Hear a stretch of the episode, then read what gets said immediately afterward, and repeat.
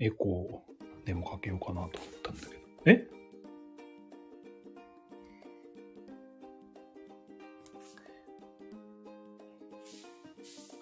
ほっとする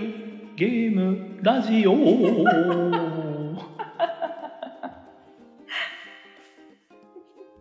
ちょこれね、今エコーかけてみたんで、あ、あ、スケロクさん、笑ってる。どうでした今のタイトルコール。いい感じだったかなこれね、言ってる方はね、全然わかんないんでね、後で聞いてみて、どんな感じかをちょっと。まあ、一回言ったことはあるんですけど、とりあえず今ツイートして、まあ、先週もね、土曜日にやってみて、2時間でちょうど良かったかなっていう感じはしたんで、今日もそれでやってみようかなと思います。マロエル。ね、これ初耳だと結構面白いよね。 えーこうね。別のラジオでいろいろ試してるのを聞いたことがあるんで。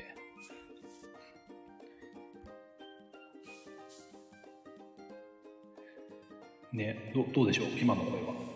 今日、マルさんも喋ってた今。何を今ちょっとコンサートホールっていうね、うんエコーしてみてるんだけどほっとするゲームラジオライエロいって書いてきて ブ。どういうこと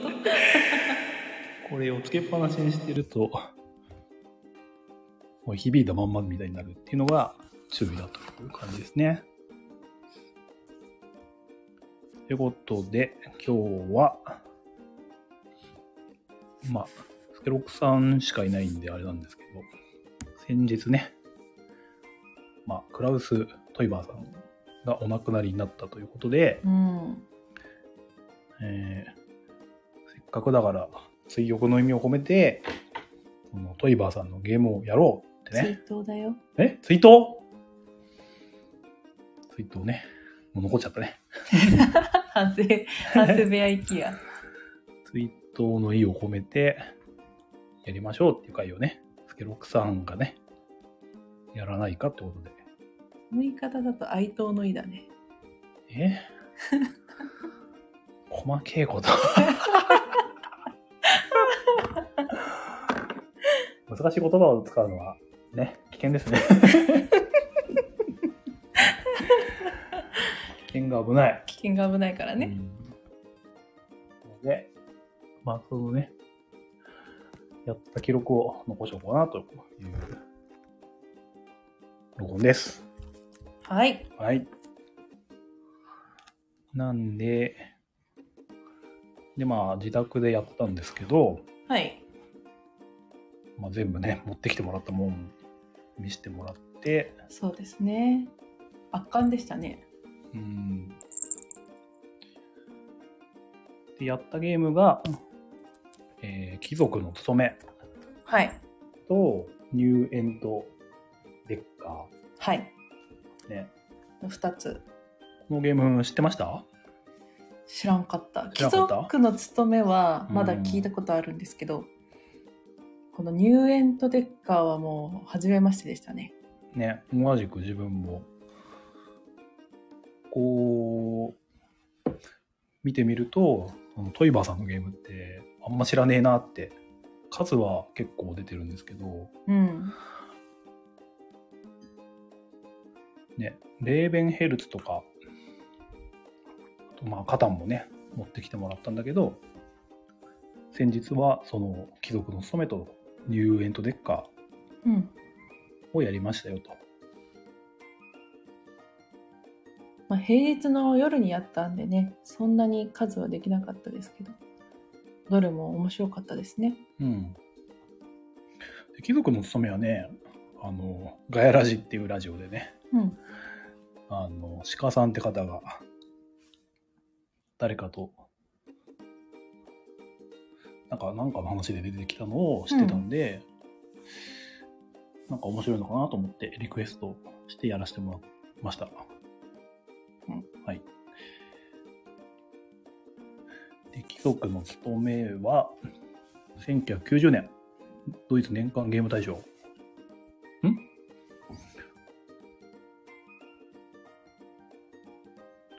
どんなゲームでしたええ 説明しないの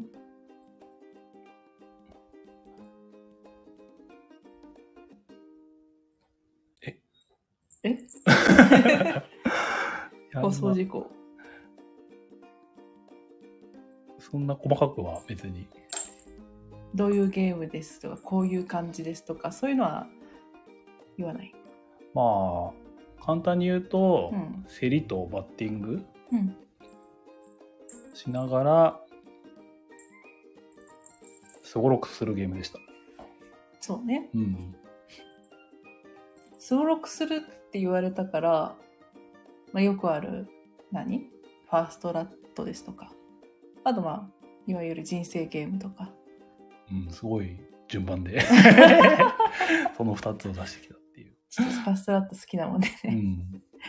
ていう感じを想像するんですけど進み方がね変わってたよねその別にダイソー振るわけでもなくっていう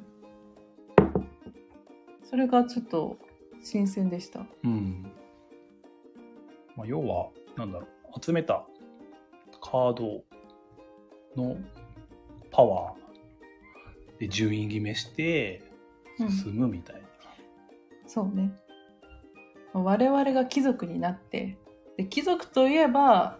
こう、何コレクター。コレクターといえば、うんもうみんなに自分の持っているお宝を見せびらかしたいと。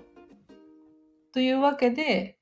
そのお宝を競りで落札しつつ、それを手元に集めて、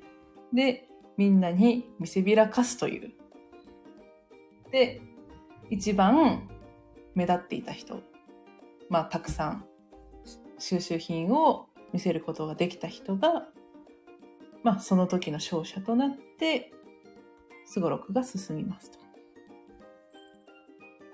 っていう感じ。そう。そうでした。はい。で、なんだろうな。別の説明サイトで見たんだけど、うん。複雑なじゃんけんみたいな説明が書いてありました。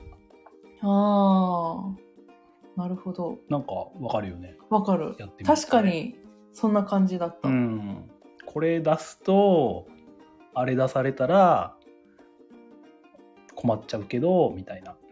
白駒さん、こんばんあ、は。白駒さんこんばんは。今日は先日ね自宅であのトイバーさんを忍ぶ会。忍ぶ会ねあのカタン作ったデザイナーさんが亡くなったということでその人のゲームをやろうっていう会をやったんではい。はいそうなのです。そうまあそんな追悼してねるのです。お堅い感じでもないんですけどもうん。うんまあ、そういう企画を一応しし企画企画っていうかね、まあ、2ゲームだけトイバーさんのゲームをやったよっていう話を今してます。はい。で、2つやったんですけど、1個目やったのが、貴族の務めっていうゲーム。その説明をちょっとしました。いわゆる、まあ競りとバッティングをしながら、すごろくするゲームですね。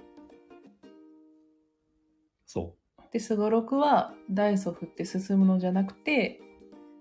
その、進んだ道々に書かれている決められた歩数があるんですね。それに応じて進むと。う。うん。でこのゲームには、まあ、複雑なじゃんけんだっていうふうに言ってる方がいて、まあ、確かにその通りだねっていうのを今話しておりましたうん。まあなんだけど、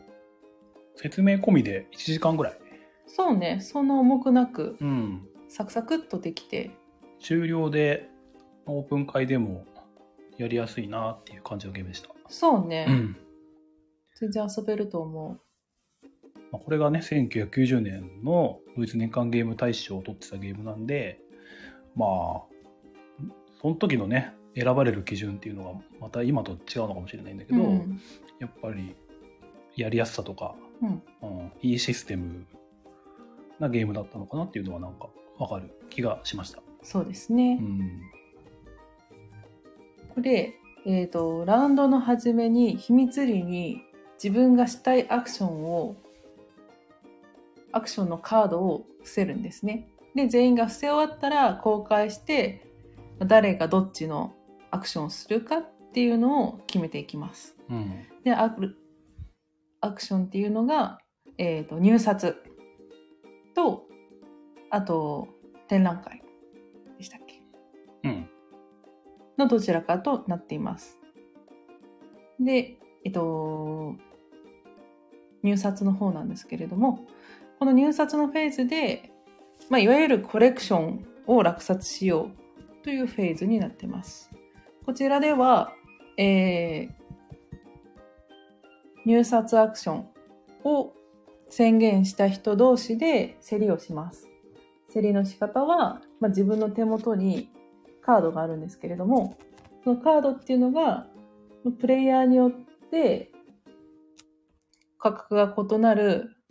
まあ入札金額の書かれたカードそれから泥棒のカードこのどちらかを使って行いますでまあオープンをしてまあ、お金を出した人はその中から一番高い金額を支払った人が、え2択あるうちの1つを選んで自分の手札に入れる泥棒を、えーオープンした人は、えーとバッティングをしなければただ1人自分が泥棒を出したということになっていればその時入札された金額を丸々もらうことができる泥棒が2枚以上場に出されてしまったら何も起こらない。っていう感じでしたね。そう。すごいシステム だ。白駒さん。はい、そうね。まあ、既存のゲームというか、有名なゲームで似てるのだと、うん、バッティングの部分は、あの、バザリがちょっと似てるかな。ああ確かに、感じがしました。うん。よく出てたねゲーム中でもね。あの公開した後に、出した、同じのを出した人同士でうんアクションし合うっていうのが、まあ、バザリもうん同じだったんで、そこら辺そうですね、うん、そうね最初の方はみんなお金が欲しくて泥棒バッティングで何もなしみたいなのが、うん 多かったりそうしましたね。早くねゴールにつきたいゲームなんで、うん結構無駄足をしてしまうとそうただもったいのないロロスにしかならないってそうないうんでのすがよ。で焦るとまたね失敗してねとか、そう読み合いで負けたりとうかんね。まあそんな感じではいこれはで、ねもう一つが、えー、と展覧会うんうんフェイズフェイズというかアクションこれ何するかっていうとまず展覧会カードを、えー、と宣表示させた人、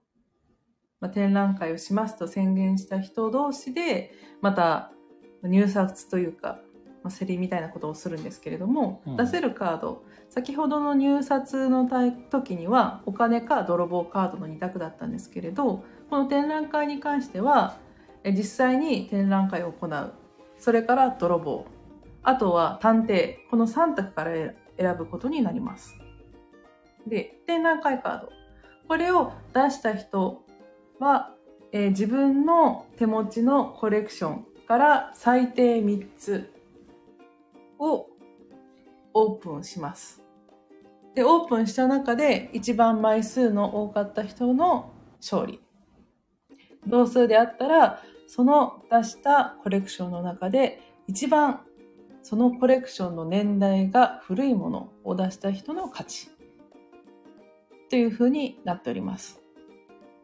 でこの展覧会で1位を取った人が歩数を進める。で2位になった人は1位の人の半分を進める。というふうになっています。で進める歩数に関しては今1位の人がいる場所に書かれている数字分ということですね。うん。合ってる合ってる。よかった。結果どうでしたん結果は。結果うん。何がまあ、4人戦だったね。うん。で、4人でやって、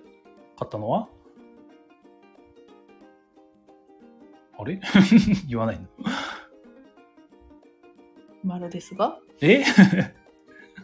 マラダン勝ちましたね。うん。勝因は、うん。運。 運なのか。まあ、読みその他の人が何をしたいのかを読み切ると強いんじゃないんですかうん。読み切れなっかったけど。た。でもある程度、読めないと、無駄足踏んじゃうから、辛いうん。ですかね。このゲームにおいては、ギークだと5人ベスト。まあ、5人前できるんですけど、スケロックさんだいぶ嫌がらせを受けた。嫌がらせという かね、なんか自爆みたいな感じになってらっしゃいましたよ。 うん途中から。ね、泥棒を出すんじゃねえかと思って、そう探偵先ほどねちょっと説明が途中になっちゃったんですけどその展覧会の時にその展覧会カードと泥棒カードと探偵カードの3つは出せると言ったんですけどその時にあマジモリさんこんばんははじめさんこんばんは。話ぶった切っちゃった今日は奥さんに呼ばれないかな。 今日はですね、あのー先日亡くなられたクラウス・トイバーさんのゲームをやったよっていう話をしてます。はいそれでただいま貴族の務めについて話しておりますはい。そう。で、先ほど言った、まあ、展覧会の時に出せるカードの一つ、泥棒カードなんですけれども、うん。泥棒カードを出していた場合は、展覧会カードを出している人から1枚好きなコレクションを盗むということができます。これがなかなか凶悪でしたね。うん。で、じゃあ探偵はっていうと多分皆さんお察しだと思うんですけれど、まあ、泥棒を捕まえると。うん刑務所送りにする。うんで、えっと捕まえた報酬として自分の順位に合わせた歩数分進むことができるというふうになってます。凝ってる部分ですかね。はい。そう。なんで、泥棒カードは誰かが展覧会カードを出してもらえないと、まあ、その能力が発揮されないわけなんですね。で、同じく探偵カードも誰かが泥棒カードを出さないと、まあ、捕まえることができないと。という感じで。うん。でただ処理が決まってて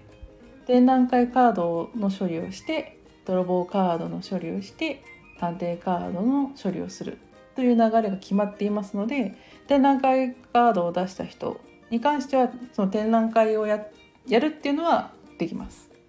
ただそのだ展覧会に使ったカードの中から泥棒に取られてしまうので出す時には注意が必要ですよっていう感じですね。そう。で泥棒は、えーたとえ探偵が出ていたとしてもコレクションカードが場に出ていればそれを取る1枚取ることができます。で取った後に探偵に捕まって刑務所送りになります。で刑務所が、まあ、人数によって空きスペースが変わるんですけれど、まあ、今回4人でやったんで4スペース分ありまして、まあ、そこにまあ収容されてしまうとただそれも後からどんどん他の人の泥棒が捕まったり、まあ、自分泥棒カード2枚持ってるのでまたそいつが行ったりするとどんどんその収容スペースを移動していって最後には釈放になるということですので泥棒カードが捕まってしまった人は探偵で他の人の泥棒を捕まえて自分の泥棒カードを手元に戻したいっていうのを見越してあの人は探偵を出すだろうからじゃあ展覧会しようみたいな読み合いが発生するんですね。そうね。 大丈夫よ。 すごいシステムだ。 2回目。ね、すごいちゃんと説明してるから。だって説明しないと分かんなくないっていうまあ。この感想を。話してもうん。何のこっちゃってなっちゃうからあそうねる程度そのゲームの流れっていうのは説明しないとダメだなっていうのはうん。思っててそのメジャーなものだったらねうん。いいんですけど多分貴族の勧めってあんまりやったことある人ないと思うんでうん。ちゃんとルールを説明した上で感想を説明しないとえそれの何が面白いのみたいな風になっちゃうと思うんでやっぱルール説明大事だなって思ってます。そうか。はい、わかりました。は おい。疲れ様です。 お疲れ様です。まあそんな感じでね、い1時間ぐらいですね、このゲームはね。やって、そうね。もう一個ね、ニューエントデッカーっていう、なんだろうな。まあ簡単に言うと、カルカソンヌうんプラスアルファみたいな感じだったかな。そうね。じゃあ今度ホッサンが説明したらいいんじゃない かな。僕はそんなちゃんと説明できないんでざっくりになりますけどもお願いします。これがですねまあ旧版と新版があって旧版は96年新版が2001年に出たやつがあるんですけど、まあ、昨日やったのは新版でしたねでこれが結構説明込み2時間ぐらいなかなかそうね。多めうん。まあ、準備がねカルカソンヌみたいに言ってたんですけどタイルの山から引いてってっていうのは似てるんですけどはい。別のセットアップがちょっとあるんでうん。時間がかかった感じ、まあ、あとはちょっとねルール読みをあんまりししてる時間がなかったということで確認しながらというところもあったんでちょっとそれがなければもうちょい早く終わるかなっていう感じやり始めちゃったらまあそこまでね難しいゲームでもなかったんですけどね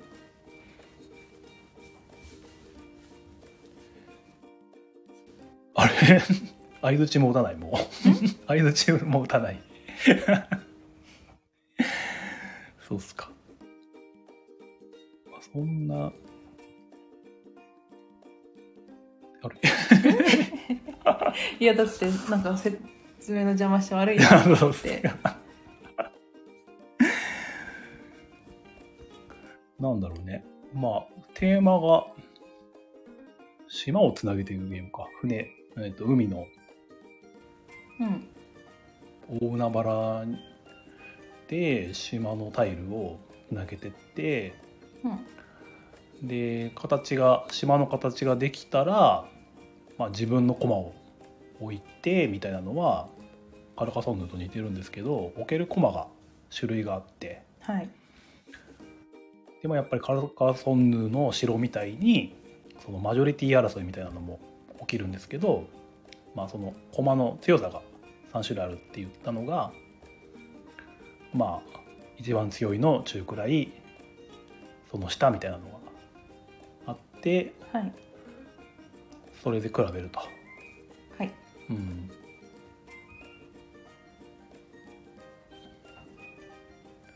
で点数の入り方は似たような感じで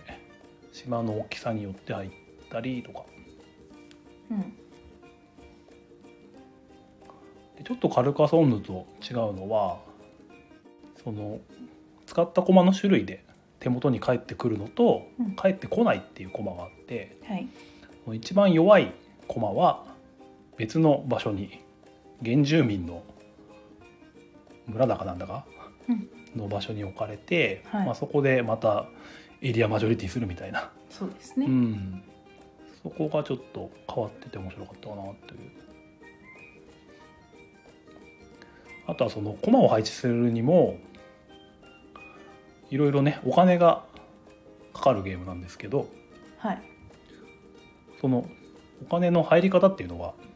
面白いシステムでダイスを振りますとはい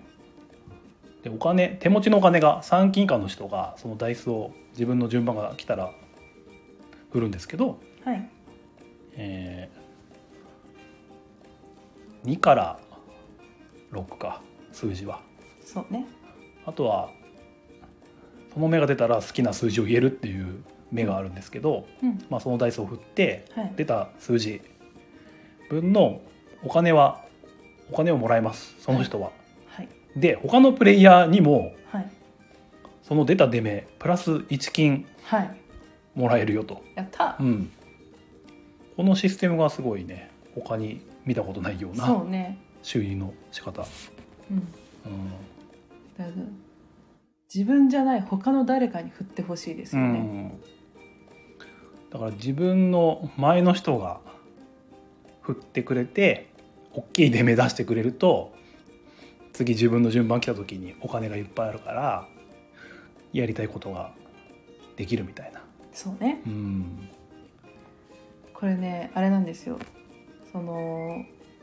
大海原に、まあ、未踏の地を求めて冒険するっていうテーマなんですけれどもう何をするにもお金かかるんですねうんあのまずどこの海域から入ろうかっていうのでいい海域からだともちろんお金が発生すると。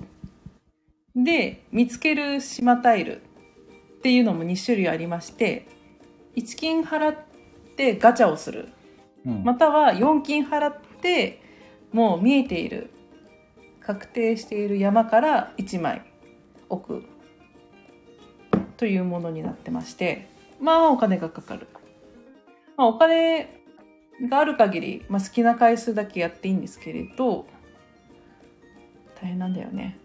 大変うん、で置き方もその航路と航路がつながるように島と島が矛盾なく置けるようにっていうのが、まあ、カルカソンヌも同じルールがありますよね、矛盾なく置けるようにうんそういうのもありますのでガチャは1枚1金とお安いんですけれどうん置けなかった場合っていうのも発生しますんでねうん置けないと終わってしまうのででしかもこれあれなんですよ前払い制なんですねお金が例えばじゃあ私の番になりましたじゃあガチャをしたいのでそのガチャの山からじゃあ2枚引きますって言うとまず先に2金を払うんですよで2金を払って1枚目をオープンしてそれがあ自分の選択した海域に置けるかどうかの判定をしますとうんで置けたのであれば、まあ、配置してその配置したところに自分の船を進めると。で置いたタイルにまた、えー矛盾なく置けるように2枚目のタイルが置けるといいんですけど、まあ、2枚目引いて置けなかったっていう風になってしまったらそのタイルは除外されて自分の手番は終了お金も戻ってこない。うんっていう感じなんですよね。でもそれもそれで変わっててうん引くのにお金かかるのに置けなくても帰ってこないんかいって いう謎のねそう前払いシステムね、前払いしてこれね面白かったねうんだから見えているものだとその自分の理想のタイル全種類置いてあるので、うんまあ、自分がこれを置きたいんだっていうタイルが置けるんですけれど、まあ、その分お高いですしねっていう。でタイルを1枚置いたらその置いたタイルに島が書かれている場合はその島に駒を置くか否かっていうのを選ぶんですけれどその駒を置くにもお金がかかるからその置くためのお金は取っておきたいんだけどみたいなでもこれが出ちゃうともうここの自分の進みたい方向にはもう何も置けないからっていうある程度の保険をかけてガチャはしないととかねうん。っていうんで悩ましくも面白いみたいな感じでした。うん。ね、イベントが起きるタイルとかもあるしね。そうね大体嫌な目に遭うけど、うん。まあ、いいのもあるし、悪いのもあるんだけど、うんもう序盤から中盤見えてたイベントカードはん出たのがもうほとんど海賊船って言って悪い方のタイルばっかりで自分の手元にあるお金が半分になっちゃうっていう極悪カードですうね、ん他にもねその参勤もらえるとかそういいタイルあるのに海賊ばっかりでそう主にねゼクシオンさんがひどい目に遭ってたみたいなのはちそょっうとね面白かったですね。 うん、ああれねその基本的に一番最初序盤って何もタイルが置かれてないからそのボードの外周から、まあ、進んでいかなきゃいけないんですけれどその時初手番マスター P がホッサンでホッサンがガチャ2枚してで1枚目置けました右にそれるそれてん航路が右にそれているタイルでした2枚目引きました同じタイルでしたという感じであのー出てす出航してすぐまた戻ってくるみたいーなあーことがありましたねまあそれでゼクシオンさんもねやってましたやっねてたけどね俺たちの旅はまだまだ続く終了みたいな 結構引きに左右されるそうねなガチャするうと、んうんでも4金だからねかそっち買ってばっかもいられないからっていそうなのよ。だからどうしたってガチャに行ってしまうんだけど、うんまあガチャなんでね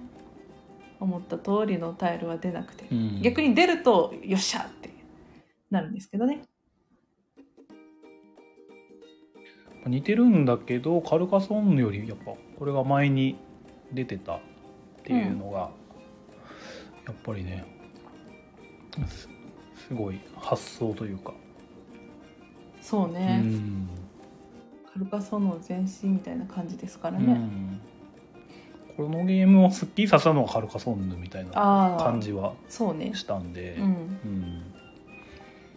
まあこれはこれで、面白いうん、見かけたら遊んでみてもうんいいと思います。ねはい、ご利用は計画的にって 感じねカルカソンの前にそんなのに思いつけるなんてっていうのがね。すごいねトイバーさん、うんこれは9番96年ってボードゲーマーには書いてあったんで、うん、初版かなかそうルールがちょっと違うのかな多分、ううんん、なんか言ってたよねそう9番入園とテッカーの9番が出てカルカソンヌが出てで新版が出たと新版も2001年だからあれカルカソンヌより前かもしれない新版もそっかまあ似た時期だとは思うんですけどもう、ん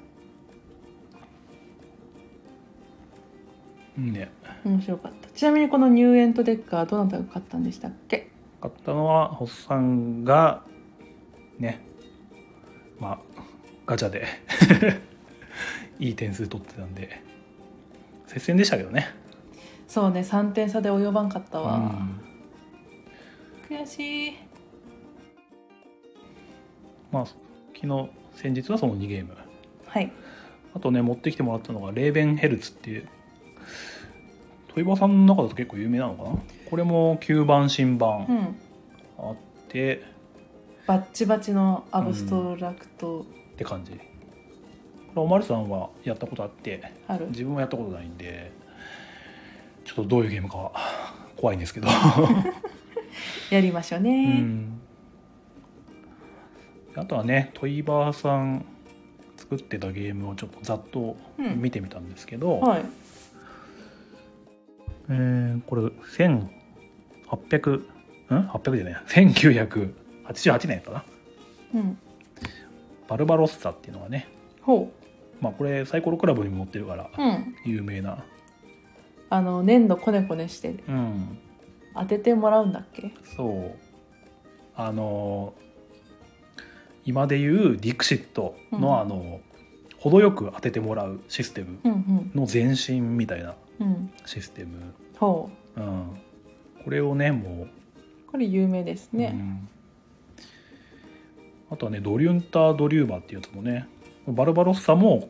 このドリュンタ・ドリューバってやつも賞を取ってるやつ、へえ。うんこのドリュンタ・ドリューバーっていうのは今初めて聞きました。うん、これはねコラボドってラジオではイい。カさんって方が、まあ、はい有名なラジオの喋り手の人がいるんだけど、はい。その人がなんかおすすめしてたんでへえ。名前は。知ってるんですけど、うんうんこれもちょっと気になるゲームですね。うー。うんんでディスカバリーゲームズさんでもねたまに出てるのほ見たことはう。なるほあどる。んで、狙い目ですうね。ん、値段もそこまでしなかったと思うんだけうど、ん。あと、サマエルオラオランダ人っていうのも、なんか聞いたことはあります。聞いたことあるよ。ね。うん。これどういうゲームかもちょっとよくわかんないんですけどそ、うわかんない名前だけなん か、これもトイバーさん。うん。で、カタンがなも。 95年。で、もうっとちにあ有名でするねカタンは、まあ、自分の、えーボードゲームやり始めの頃、あの、遊んでた人から誕生日でもらったカプコンカタンが、うん。うん、中古で買ったのをくれたっつったのがうん。あるんですけどね、はい。うん、カタンはもうボードゲームの中でも特に有名なものですからねうんやっぱりボードゲームを知らない人でも聞いたことはあるんじゃないかなっていうそのドンキとかでも売ってるから うん多分なんていうの目につきやすいというか見る機会があるんじゃないかなやっぱりね自分もボードゲームに興味持ち始めてネットで調べるじゃないですかはいそうするとやっぱりカタンってすぐ出てくるからそうねん、カタンカルカソンヌうんドミニオンパンデミックみたいなおーその名前はすぐ覚えてね、う、うんん、そうすごいねそれぐらいトイバーさやんっぱり有名だし、ううんんまあいろいろねゲーム界ではねうん、オープン会とかだとちょっと悲しいじ事件事故というかほう 起きたりとあかー腕の差がやっぱ出ちゃうゲームなあんあでそうねとかはあるんですけども、うん自分はやっぱ友達同士でねワイワイやるのがうんすげえ盛り上がって好きだなっていうゲームですけどね。うん、あとはねこのチップチップフラーチップチップフラーっていうゲームがあるんですけどこほれがあのあれですよあのいいろんなゲームが書いてあるマグカップあるじゃん、うはい長谷川鳥さんがはい昔に書いたうん、あのなんだっけエスカレーシえョン。そうエスカレーションの絵のうん絵柄のマグカップうん、になんかねロボットみたいなのがある。絵があるんだけど、うんそそれそのゲームへえ、これなんだ。これがトイバーさんのゲームだったっていうのをはわ今日調べて知りましたと、うー、 知らんかっうた。ん、あの大体わかるじゃん、うんエスカレーションの絵わかる。ただこのロボットなんだみたい な、なってた。うん、それがそれだったっていうへえ、これは2001年う、うんんっていう感じですね。まあ、どういうゲームかもよく分かってないんですけども、まあ、絵に乗るっていうことは、ね、まあ、どういう基準で、あの、マグカップのエスカレーションの絵が載ったか分かんないんですけど、はい。面白いゲームなのかもしれないという。うんあともう一個気になったのが、豚の貯金箱っていうなんか、よくあるじゃないですか、豚に、豚の貯金箱って。いわゆる、うん。うん、あの、豚の形で背中にそう。穴が開いている。そうそこからお金を入れると。それをコンポーネントでは使ってるようなあ、うん。ゲームへえ、これ写真で うん、ボードゲーマーに載ってたんだけど。すごい幅感があるそうね、幅社から出てるって言われても、どこだかちょっと分かんなかったんだけど、うんうん。俺も気になりましたね。でもそんな複雑なゲームじゃなさそうだったんですけどね。うんまあ見た感じは、こんな感じだったかな。あとはね、なんか、トイバー親子のシリーズとか、よく聞きますようね、ん。全然ね、ゲーム界でも見ないから、そううねん、やる機会とかないんですけうど、んまあ、総じて、やっぱりね、面白いですよね。うん偉大な方でしたうねん。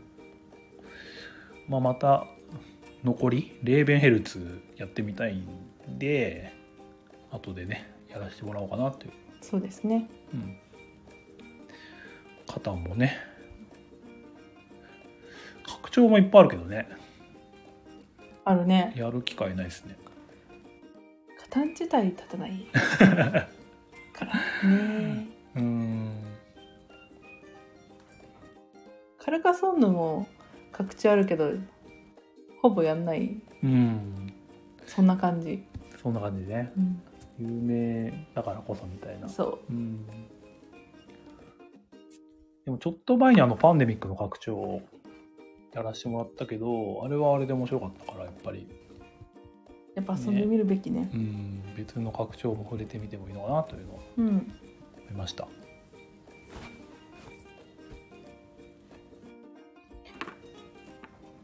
このバルバロッサねこのホッサンと私の中でバルバロッサにはちょっとした思い出があるんですよねご紹介しちゃっていいですか無言は肯定ということで話したいと思いますこれはね私が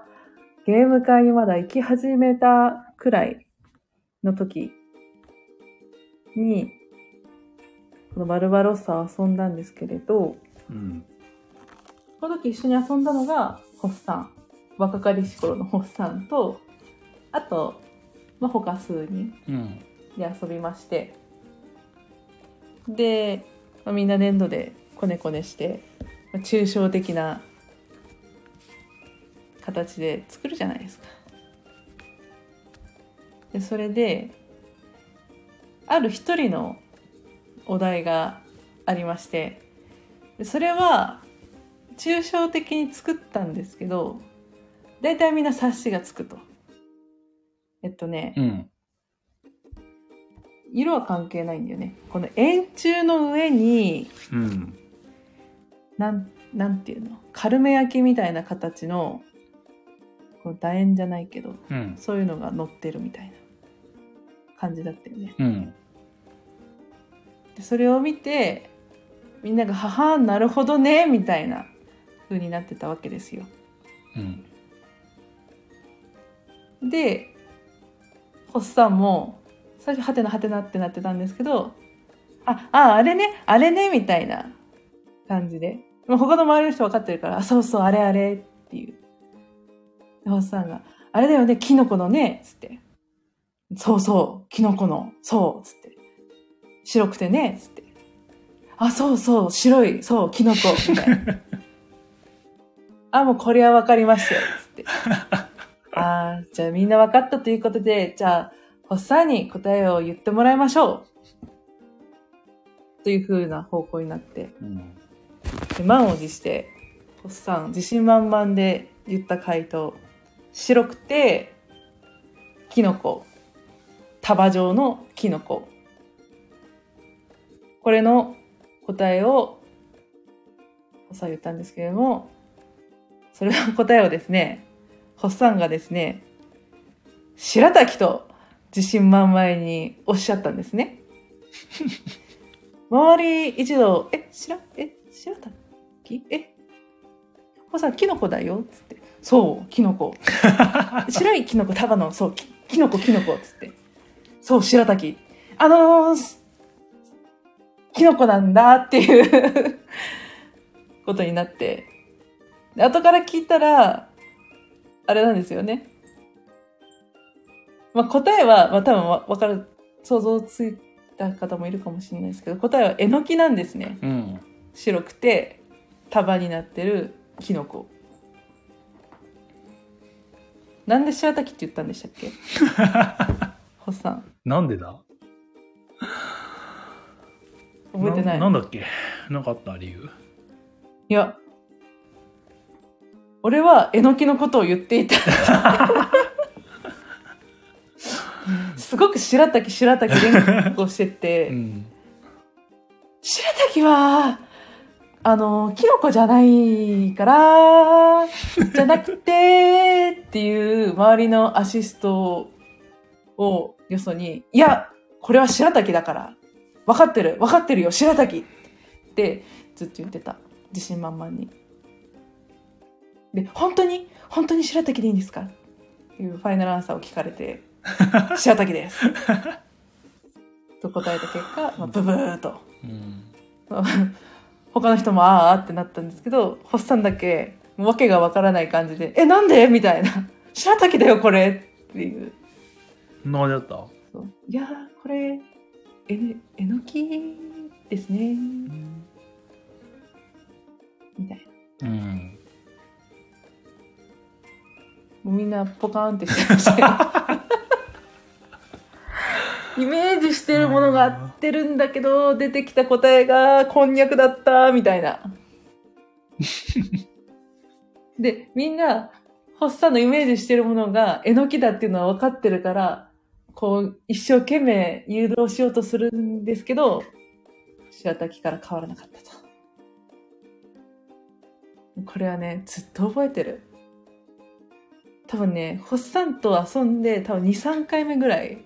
だった気がするよ、うん。うん、強烈に覚えてたねおまるさん、はいこの放送ははい非公開になり ます。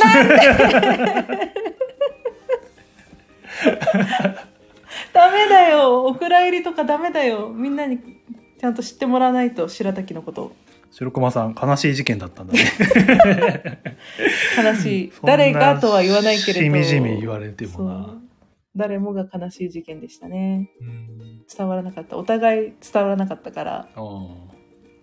両者ともに悲しかったねん。ね。うんありましたね。だからもうバルバロッサイコールえのきかっこ 白滝イ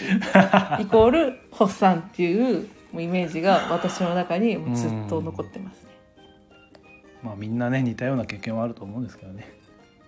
いい間違いうん。 ツイッターアイコン、ジェクシオンさん。デクションさん。えどういうことバルバドスでバルバロッサのえのきにし よ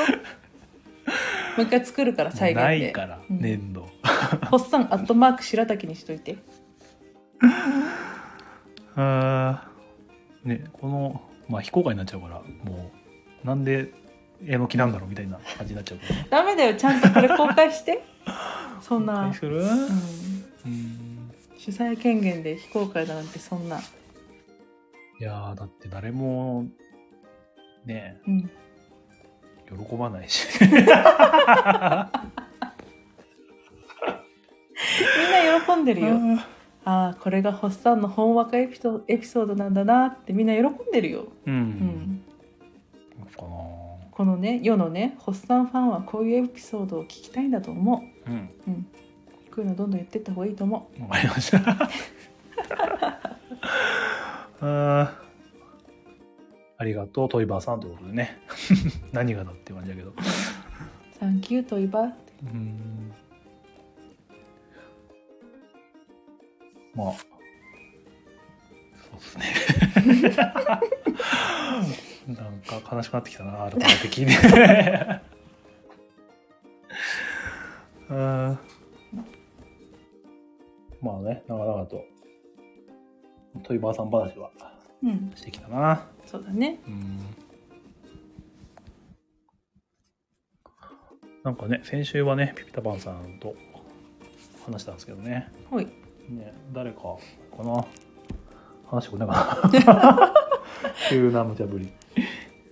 ホッサンのライフはもうゼロよってね、白駒さんとかどどうっすかライブやってみない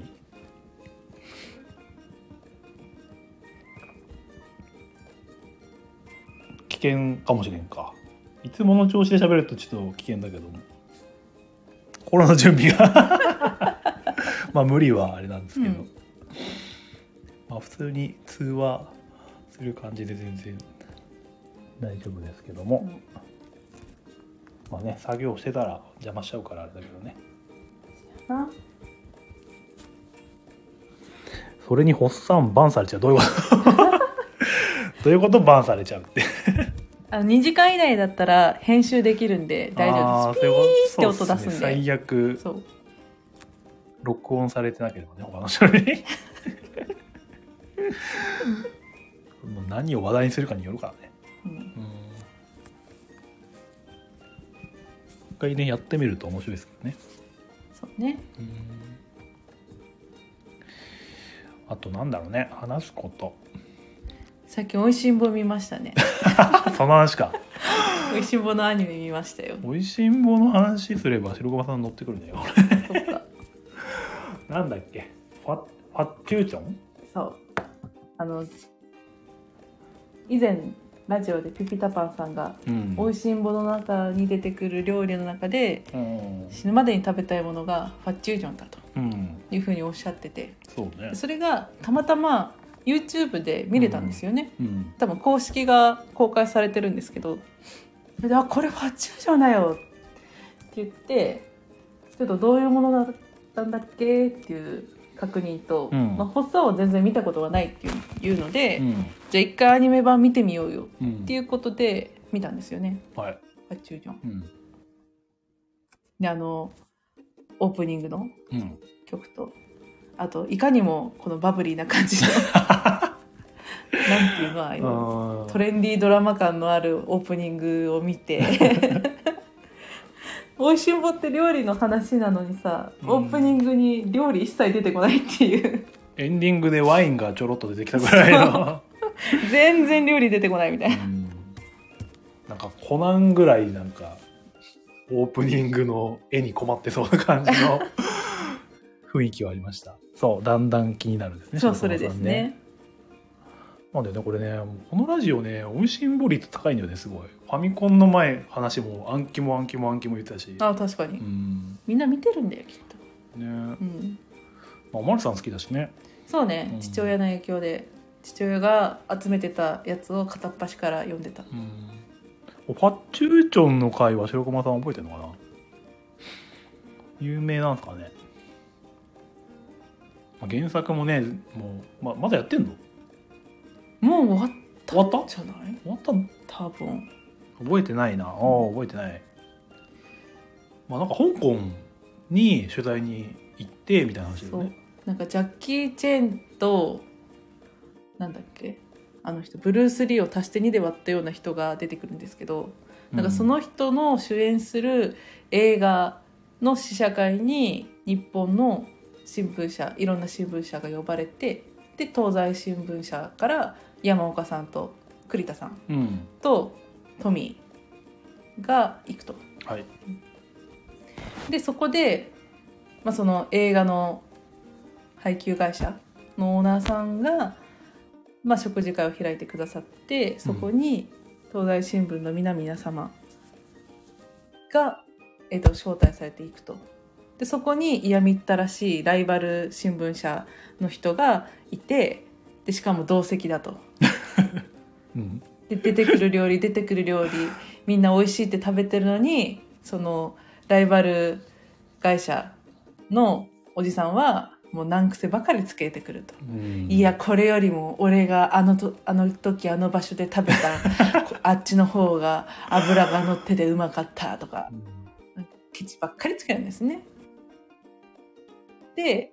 でそのコースの中に出てきたのがファッチュージョン、うんまあ、ねそれにも難癖つけてましたけどね。っていう感じで、まあ、ファッチュージョンメインの回ではないんですけれど、まうん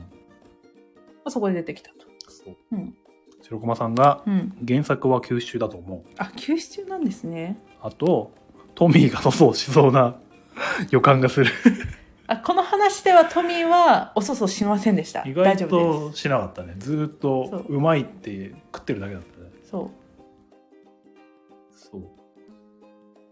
まあそのね嫌味を言うおじさんに対して山岡が「ちょっと待っててください」っつってお決まりのそう厨房を貸してくださいっつってそう急に料理を始めるという オーナー厨房借りますよっつって お急に厨房に入ってうんで料理が出てくるまでみんな微動だにせず待つっていう気まずい雰囲気で待ってるシーンだけがなんかそう一言も誰も発することな淡く々と流れるのがすごいシそうュールシュールでちょっと笑っちゃいましたね、この何同席している方々とうんその山岡さんが入っていった厨房の扉を交互に映しながらうん時間の経過を表しみたいなその間誰も一切言葉を発せずみんな待ってるっていう、ねうん、でまあなんだかんだでねいい感じで打ちのめして、うん、ちゃんちゃんみたいな感じでしたねはい、話的にはね、まあ、後編へ続くって感じでしたけどね、うん。ね、だからパッチューチョンがそこまでフューチャーっていう話でもなかったんですけど、うんうん、どっちかというと最後のデザートに対して山岡がうんそのデザートをまた作り直して見返すみたいな話だったんで、うんうん、白駒さん、えーそれで山岡が美味しいやつ作ってきたとして敵は素直に山岡のやつの方がうまいって言えるのかああだいぶねぐぬぬーみたいな感じだったけど、なんかうまいとは言わず、うん、そのなんで山岡さんがデザートを作ったかっていうとその難つけ難癖をつけてきた人がその中華料理のデザートは地味で華やかさがなくてダメだみたいな風に言ってたんですよ。うんでそれで山岡さんが頭に来て、まあ、作ったわけなんですけどその、まあ、洋食のケーキのような華やかさもないし和食のような洗練されたものもないけれど中華料理はその食べる人のことを思って作っているものだからっていうのには納得してったんかな。うん、お白駒さんあそのエピソード覚えてるお思い出した思い出した。うんもう大体ね全貌を話してるそう別にうまいとは言わなかったけれど、うんその山岡さんの話したことに対して何も言い返せずクソって言って席を立って、うんさらばみたい認めたくないけどそう認めざるを得ないみたいな感じだったねなで、まあね急にうまいっていうよりはリアルだったね、うんあそう体のことを考えてデザートを作ってるんだよそうそうそうそうそうそれですそれですあれ漢方を入れてるっつったのがあっちゅうじょパチューチョなのか、うん、だから味よりその健康重視みたいな、そう来ていただいた方々に、んその香港旅行を楽しんでもらうために旅の疲れを許してもらうべくうん、その漢方とか生薬とか薬膳の方に振っうんたファッチュージョンだったと、でそれに対してそのライバル会社のやつがこのファッチュージョンは地味でダメだとかこのすっぽんだとかそういった豪華な食材を入れないとダメなんだファッチュージョン はそれが本来のものなんだみたいな感じでわーわー言ってたうんね白駒さんさすがよくうん思い出しました、 ガチおいしん坊ファ ンねどうでした初めて「おいしんぼ」のアニメ見て、初めて昔チョロ見はしてたと思うんだけどねうん、全然まああんまりハマりはしてなかったからね今見るとまあ面白いけどねうん大人向けといえば大人向けだもんね、そうねうん、昔だとやっぱお前込むのが面白かったかオンマイ昆布はさ私見たことないんですよな、うん見たことないんですけど話を聞くにとんでもねえなとは思 ってます今見たらうん。セイコマさん、僕がもっと面白いグルメアニメを見せ差し上げますよ。何面白いグルメを見せる だと、ってねうん、あの、漫画飯再現はね、うん結構、ちょいちょい新しいの見てますけどね。そうですね知らない漫画のやつとか結構ね。こんなんあるんやって思いますねうん。食いしん坊いじゃないなんだっけな。あの、丸太 の焼き鳥のやつあれすごかったねあれなんだっけ何の漫画だっけあれ。あれ何食いしん坊なんだっけな名前忘れした。とにかく、あ、スーパー食いしん坊。多分 それかなそう、多分それ。あの劇画調うのんタッチのうん絵の方、そう。なんか、毎回ぶっ飛んだ料理方法なんですようね、ん、YouTube、別のその似たような YouTuber とコラボの回だったね、それはね。うん、うんこの家再現アニメを他にされている方とコラボっていう感じでした屋外でうん撮ってたけど、凄まじかったな、あれも。焼き鳥を焼くのに、うんまず丸太を用意しますと で丸太の中をくり抜きますと、うん でくり抜いた丸太の中で焼き鳥焼きますっていうとんでもぶっ飛んだ回でしたね、ねそうですね料理漫画って結構記憶に残るっていうか多分料理がその食べたいとかうんまずそうとかそういった感想を含めて覚えてるんだと思うんですよね。そうですねうん、おっさんなんかありますそういう料理漫画に出てくる料理であこれ食べてみたいってなったやつ。食べたいのは当時見てて思ったのは、うんミスター実行のはい駅弁、駅弁そほうどういうやつですうなんか二段になっててはい下側になんかなんだっけあれなんか入ってて、はい串で刺すとはい弁当がああったかくなるっていう、ほうほ画期的なう。うんあ石炭 石炭入白ってんの熊さんのツッコミが的確すぎるそうなんか袋に入ってるのかなほうあで水か袋に水入っててそれを破って石炭にかぶると暖かくなるとかそういう感じだっけあーなんか多分今でもそういうのあるよね。ん、この何紐を引っ張ると温まりますみうたいな、ん、なんかそういうアカデミックなうんシステムあるんでしょなんかなんか多分ある化学反応的なやつでなんかあるんだと思うそうなんかそのいい感じにお弁当の幕の内的な弁当なんで、うんいろんな種類の鮭とかねあるんだけど冷めちゃうと美味しくなくなるっていうのを解決するためにうん、うん、できた弁当っていう、ほあそれを当時見てて、う、うん、これ美味しそうだなって思ほってた、う、うんまああったかい方がご飯美味しいですかうらね、んえお弁当の具材とかは、え具材なんだっけ鮭とうん鮭覚えてんだよなはいあとご飯はいあとなんかメインみたいなもう一個あったよな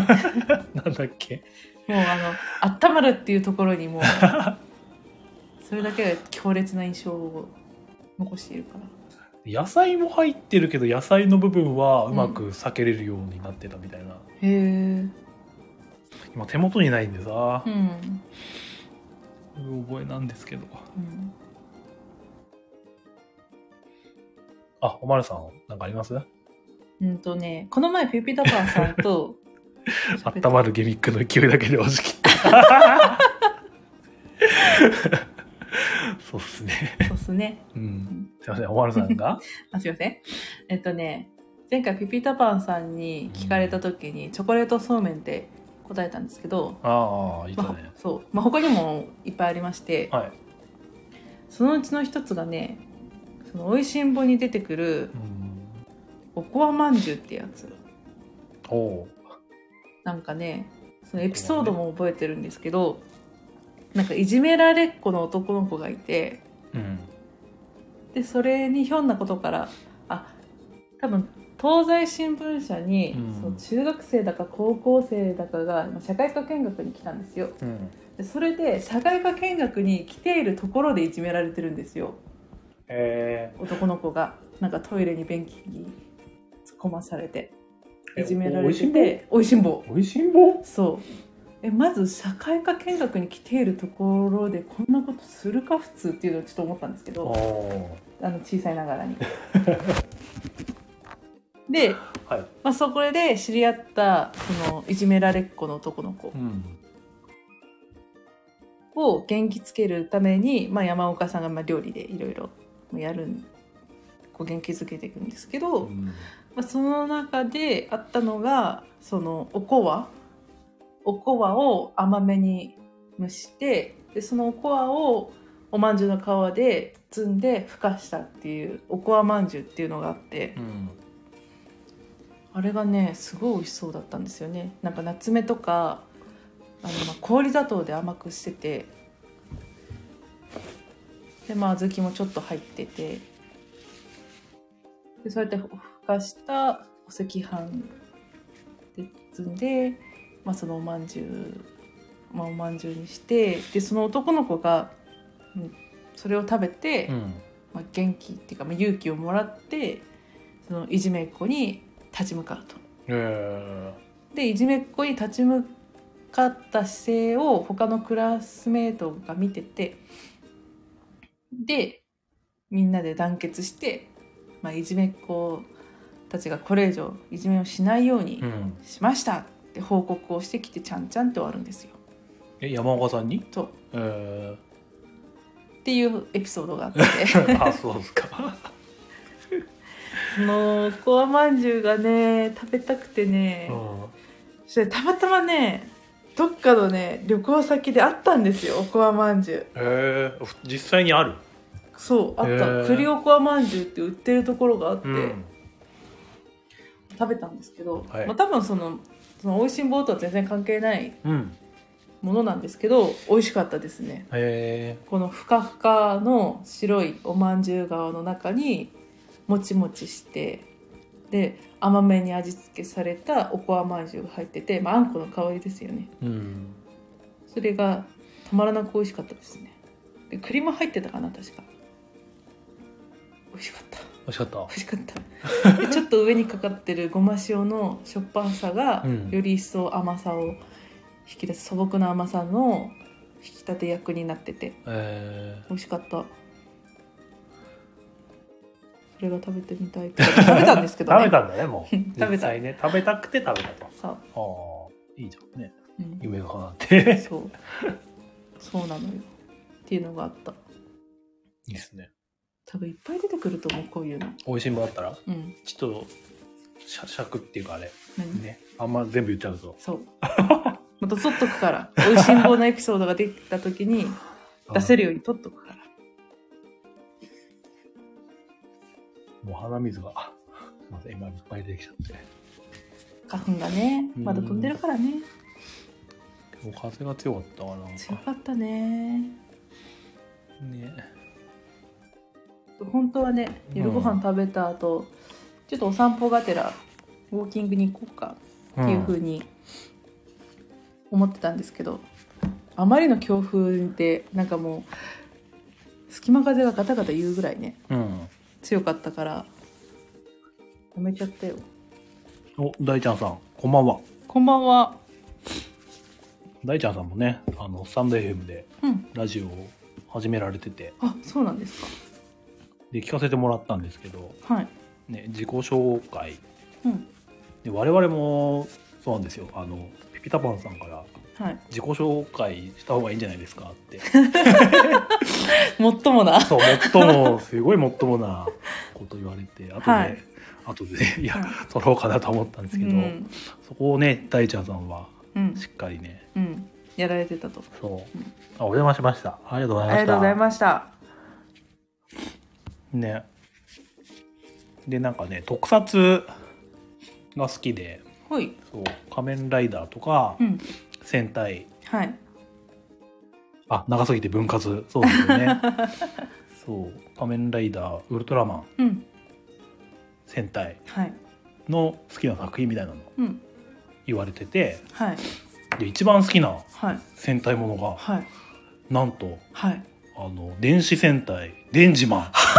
ごい うん。デンジマンってあれですよねそうおっさんの大好きなデンジマンじゃないですかって言うとちょっと語弊というかあれなんですけどあるの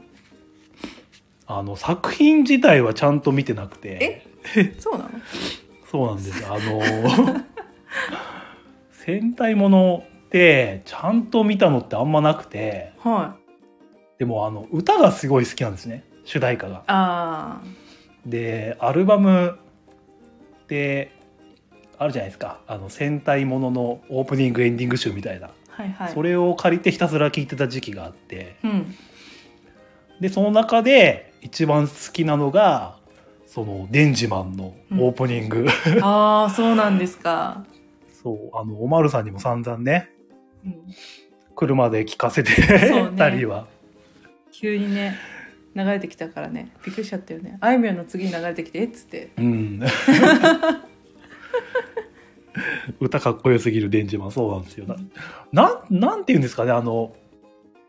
あんまりちょっとさうんイメージする戦隊ヒーローの主題歌とはちょっと違そううよねあのね結構カラオケで歌うと作品映像もすごいそうだっけあそう小さな命を守るため愛と勇気の炎もやってこれね歌詞ですね、あそうなんだ あのなんかその戦隊ものの主題歌、解説してるサイトみたいなのがあって、ほうん、でレンジマンはその頃流行ってたそのテクノ調っていうかう、はいそういうのが反映されてるみたいなのが書いてあって、うんんだからちょっとね異質というか他のうんうん戦隊もの、とはちょっと違う、うんまあ、確かに、またその年代によってもうん曲調の流行りみたいなのがあってうんそうピコピコ音とかねうん、なんか時代を感じる感じれるというかうんうん、歌詞とかもね、なんかこの命投げ捨ててとかなん か、結構その、昔の戦争のその特攻のイメージみたいなはあのがまだ名残であって、うん命を結構粗末なしてるみたいなえそうなの歌詞が多いとかああったりするってあいうの我が身帰り水ってそ感うじそうなのそねうそう。だから今の戦隊だとそういうのは全然ないねないでしょ、そうそういうのは良くないかなっていうので多分なくなってると思うんですけど、そう軍歌っぽいんですようーねんレンジマンってあんまりあんま言うとジャスラックジャスラックっちゃ うんでこの前あんま言のガ,、わないでねガヤラジみたくなっちゃうんでうねん、そうなんですよねそうそう絶対もうねね、ねあとね仮面ライダーも、うん大ちゃんさん仮面ライダーブラックってうん言われててうん、自分もあの、大人になってから、仮面ライダーブラックを一回全部見直して、うん、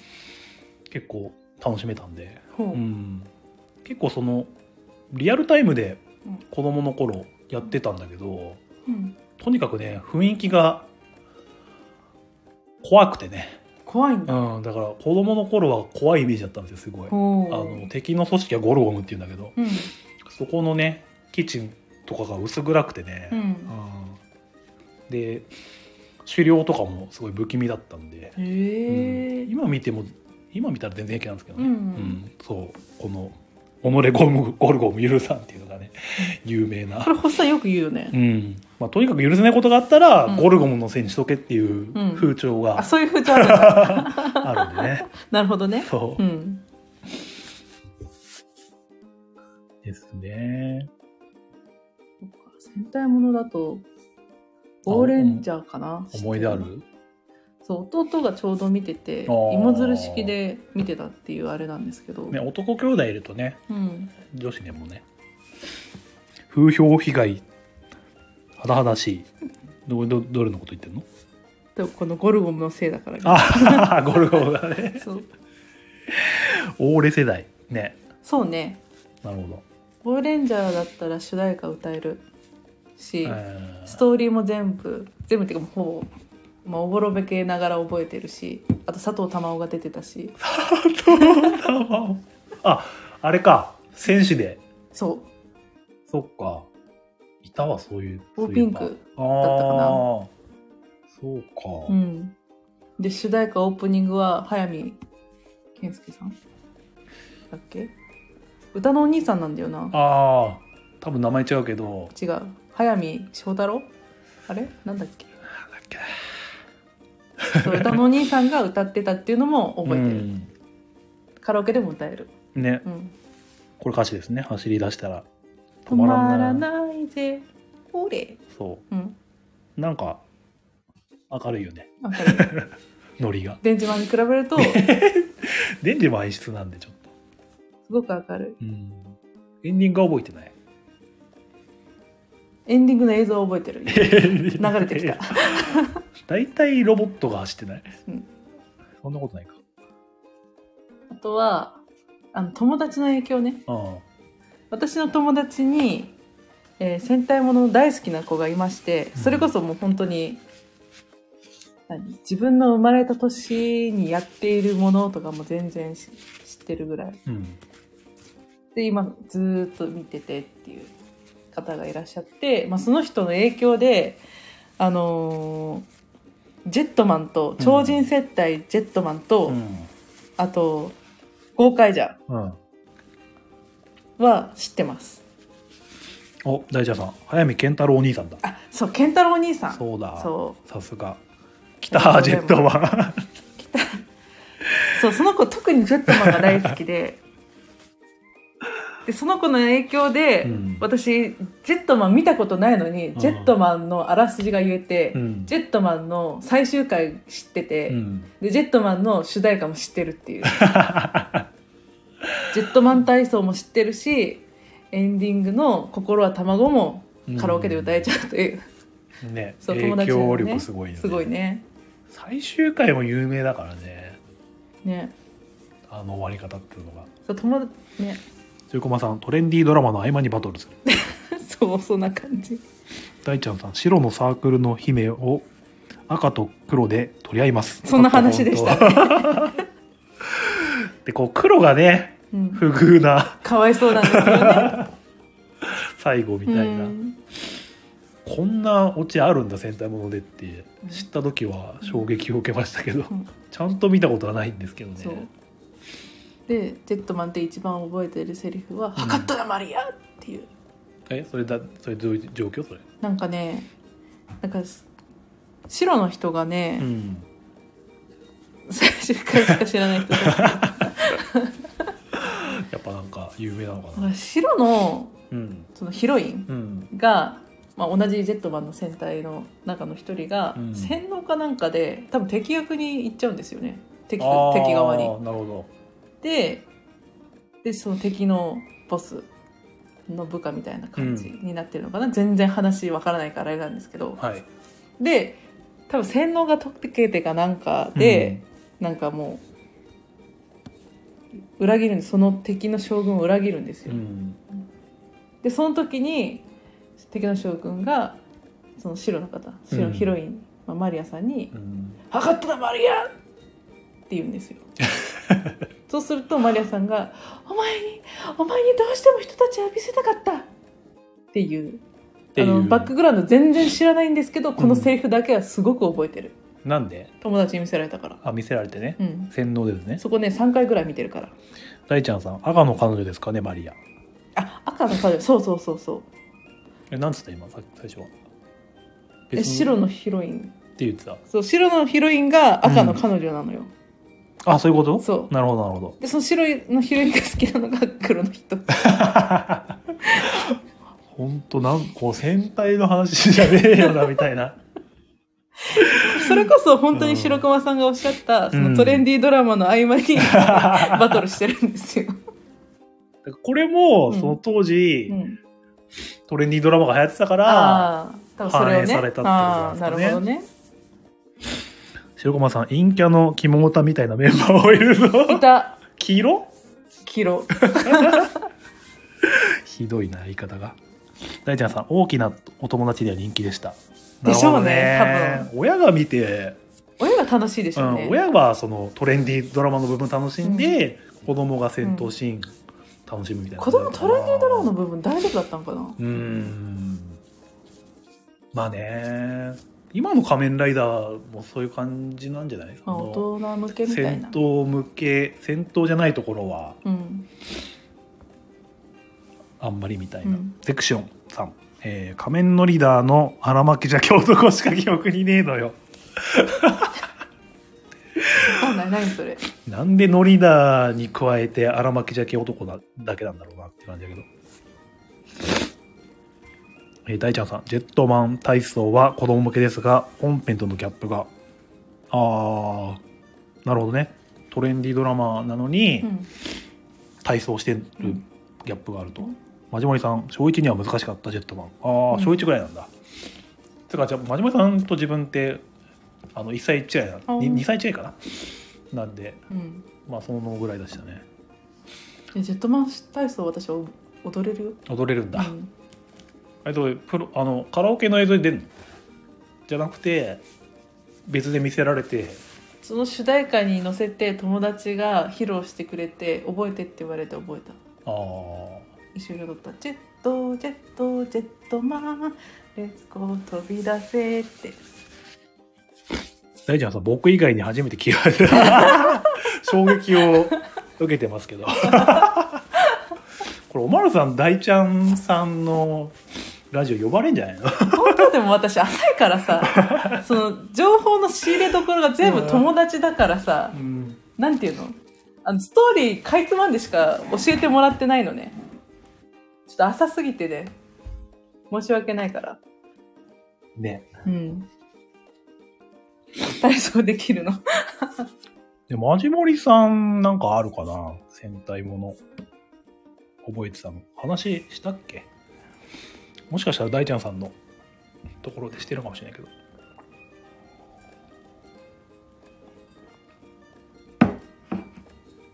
でも世代的にみんな来てる人似た感じだと思うんだけどな 失礼しましたあ、マジモリさん、ファイブマンとターボレンジャー、なるほど。まわかあ、らな時い期的に、そんな感じかな。 ファイブマンはう、んなんか、兄弟だっけな。うーんで、全員教師みたいな設定だったっけ全教師なんだ違ったっけな。えー大ちゃんさん、特撮話はしてないですね、マジモリさんとは。お、白熊さん、教師。なるほど。へえみんなその世代なのかな歌もね、なんかテンポよくて好きなんですよね、ファイブマンの。そうなんだワン、ツー、スリー、フォー。あんま言うとあれなんだけど。 ジャスラックス、 大ちゃんさん、おお、戦隊消滅の危機の時代。えーそうなのこれ。なくなりそうだったんですか戦隊ものが。へえ戦隊ものは途切れてないんだよね。仮面ライダーはねう、んその、やんない時期が結構、長い時期が。クーガが戻ってきた時でしょそう。仮面ライダークーガの前がだいぶ、愛さんかな。うんウルトラマンもね、よくわ、ウルトラマンは全然俺わかんないんですよね。う ん私もわかんないウル、名前だけは知ってるけど、うんウルトラセブンはビデオで見てたぐらいでうんそうなんですよねターボレンジャーも見てた気するんだけどな内容全然覚えてないんだよなあそうなんだよく覚え自分が覚えてるのはライブマンうんわかんないやかなライブはライブマンはうん最初3人でうん後から2人加わるっていうパターンを築いた戦隊かな最初あそうなんだ、うん礎なんだそう大ちゃんさんライブマン島大輔そうなんですよへえ島大輔が主題歌あそうなんだそうえあれそうだよね確かに、うん両方オープニングもエンディングうんも歌ってた気がする、うんうんでね戦隊の歌が好きすぎて一回東京の方にライブに行きました へえ戦隊もののそう主題歌のライブ、スーパー戦隊魂っていうのがうん、毎年やってて、うんうんなんかねそう「青春爆発ファイヤー」って歌詞がねあそうなんだライブマンのオープニングにええそうだからなんかね昭和編と平成編みたいに分かれてあそうなんてだもちろん昭和編を選んで 見に行ってうね、ん佐々木功さんとかねうんあの一番最初のゴレンジャーあ大ちゃんさんスーパー戦隊魂いいですよね大ちゃんさんも行かれたことあるの、まあ、地方でもやってた気するからうん大阪公演もあった気したんでもしかしたら行ってるのかなお大ちゃんさん2日通しで行って喉ぶっ壊しました 一緒にねやっぱううんうん歌ってね、うんあ東京 2days すごい大ちゃんさん確か福岡だから遠征されたのかすごいすごいですねそうなんだよね続けてやってたで確かね土日とかでね、うん平昭あ和昭和平成平成みとたいかな昔は分かんないけど、うんそうまあただ昭和だけ聴ければとりあえずまあ平成の新しいのも好きなんですけど、うんうんただねあの電磁マンの方は、うんその時はうんいらっしゃらなかったあらので、生でもう亡くなっちゃったんであ成田ーうん健さんだっけな生で聞きたかったなとういんうのがあるんですけど、ただ、ね、一番最初の「ゴレンジャー」ってはい佐々木功わかる聞いたことあるあのヤマトのオープニングとあか歌ってるようだけどあーうんその人と堀江光子って、あ女性のはいベテラン歌手うん 喉が今ちょっと、 大丈夫うん本当です僕も「デンジマン」だけは生で聞けなかったあーやっぱりそうですかねえ残念ですよね本当にあああそうなんだねれライブでねコールしたかったよね「デ何をンジマン」「デンジマン」 ってそれさコールなのコーコールでしょコルなのあれあそこの部分ってールするしそうだけどなそうなんだま周りしてなくても俺はするあするんだ牙牙で焦げの部分は絶対やると思うんだけどねあそうなんだあのカラオケでもそうなってるからう「ん焦げ焦げ」っつってねあ大丈夫サイボーグ009」とか好きな歌たくさん歌ってるなるほどねサイボーグ009が有名な有名ですよねやっぱりエンディングもねなんかちょっとまた違う感じで好きなんですけどねサイボーグ009ってはああの石ノ森サイボーグ戦士誰がために戦うってやつそれかなもしホッサーが歌ってくれたら僕から後ろでコーラスしますホッサー歌がね壊滅的なん で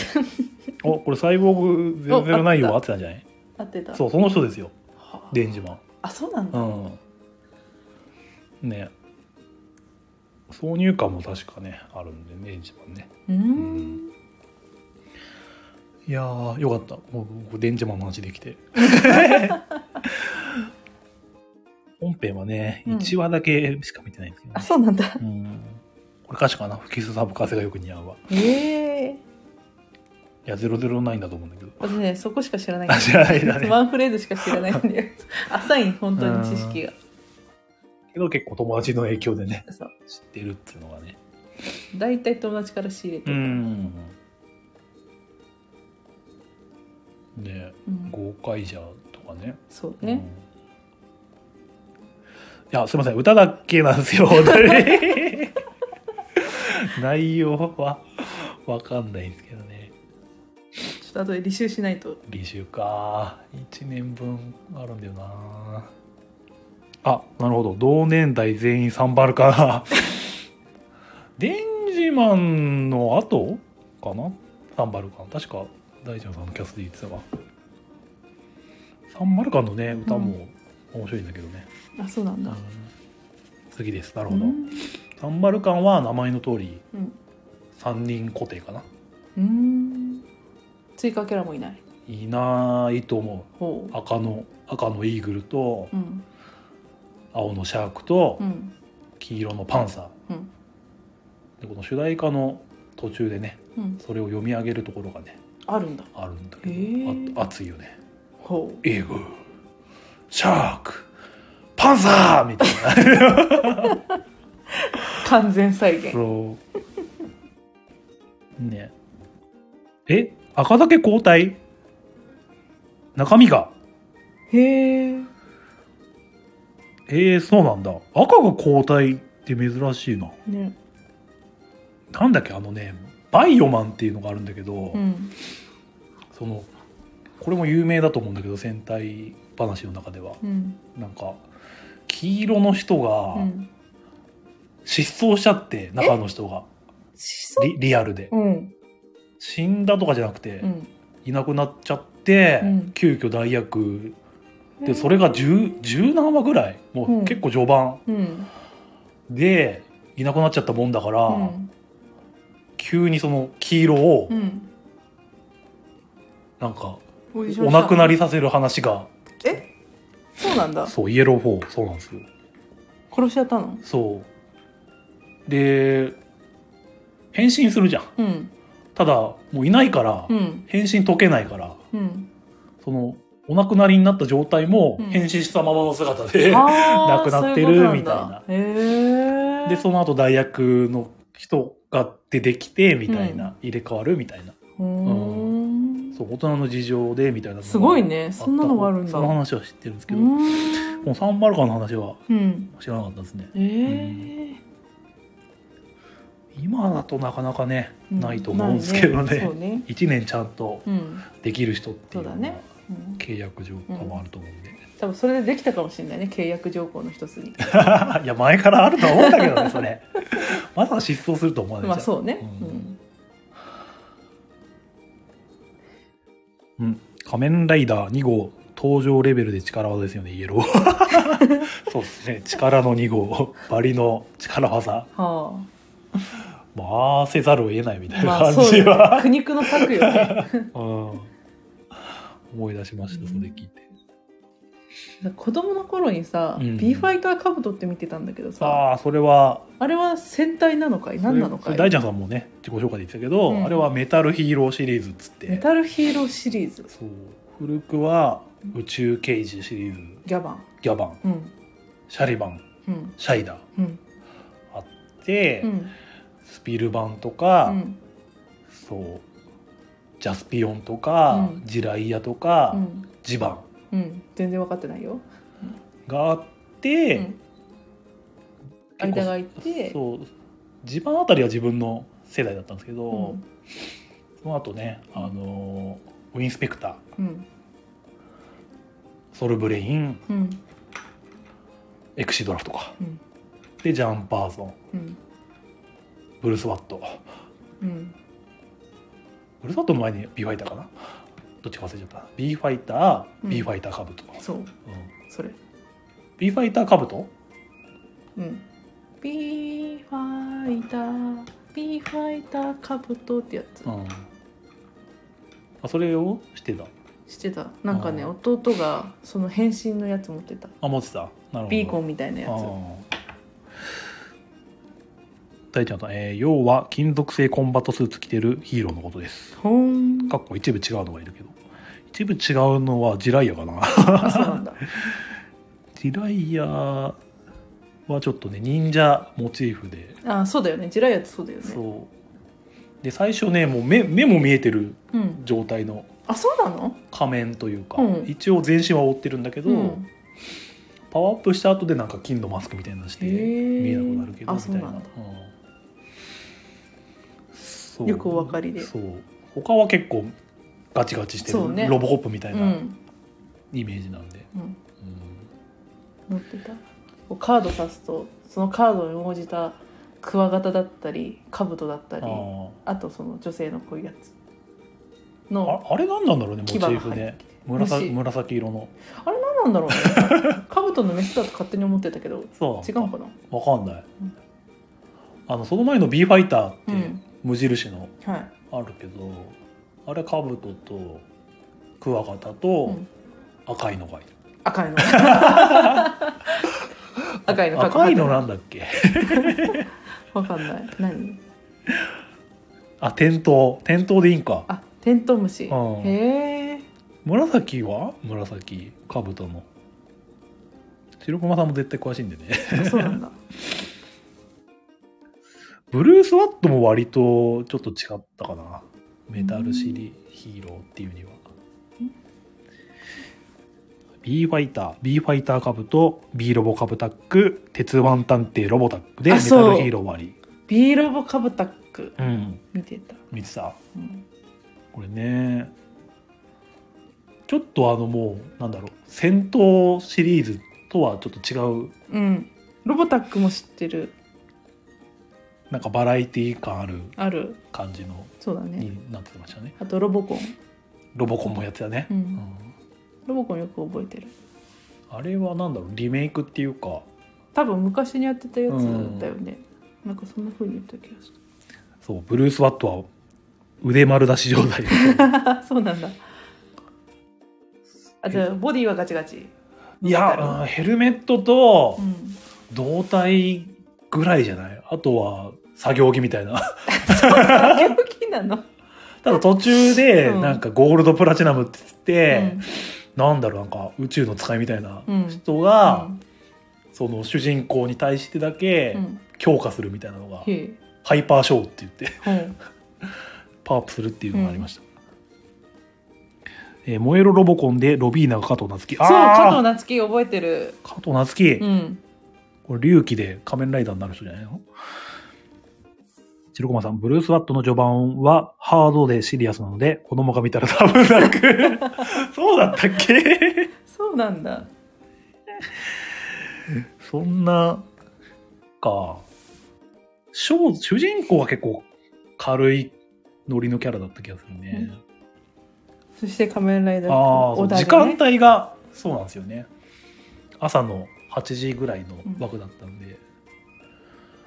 交代して食うわみたいな感じだったか挑戦士仮面ライダークーガー覚えて覚えてるるワンフレーズなるほど、うんセクシオンさんソルブレインとしか記憶いねえ、うんあ防波堤しけさんこんばんは初見ですありがとうございますありがとうございます初見ではねあのボドゲラジオ界だと割とうん有名なうんうんアブストラクト好きで有名な方、あそうなんですすねおしゃさにとかうんち地底さんとうかんうんうんいろいろ出てるんであそうなんでそう大丈夫か今もう先端の話しかしてない 大 丈夫かちょっと世代がわからないので すいませんあのーあもうあ大ちゃんさん申し訳ない初めてライブ参加で特撮番組してしまって いや俺から切り出したんで全然 大丈夫なんですけど大丈夫ですようんボノゲの話は一応前半でね 前半一多応分あねの30分ぐらいで終わってたかもしれないあのトイバーさんが亡くなったんで トイバーさんのゲームやりましたっていう話をしそてるんうで貴族の務めと入園とデッカーやりましたっていう話をしましたねちょっとねアーカイブ残したくないんだけど本当 は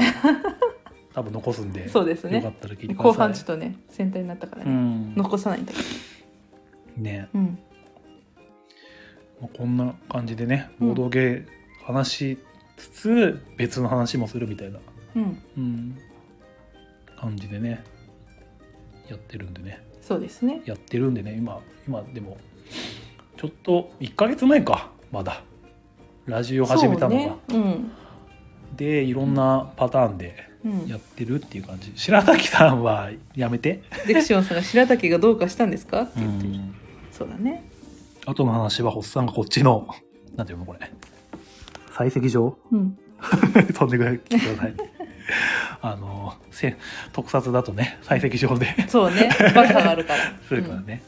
防波堤しけさん。特撮は得意ではないですか空河世代。なるほどうん。あ空河世代ですか仮面ライダークーガ小田城ううんん、うん。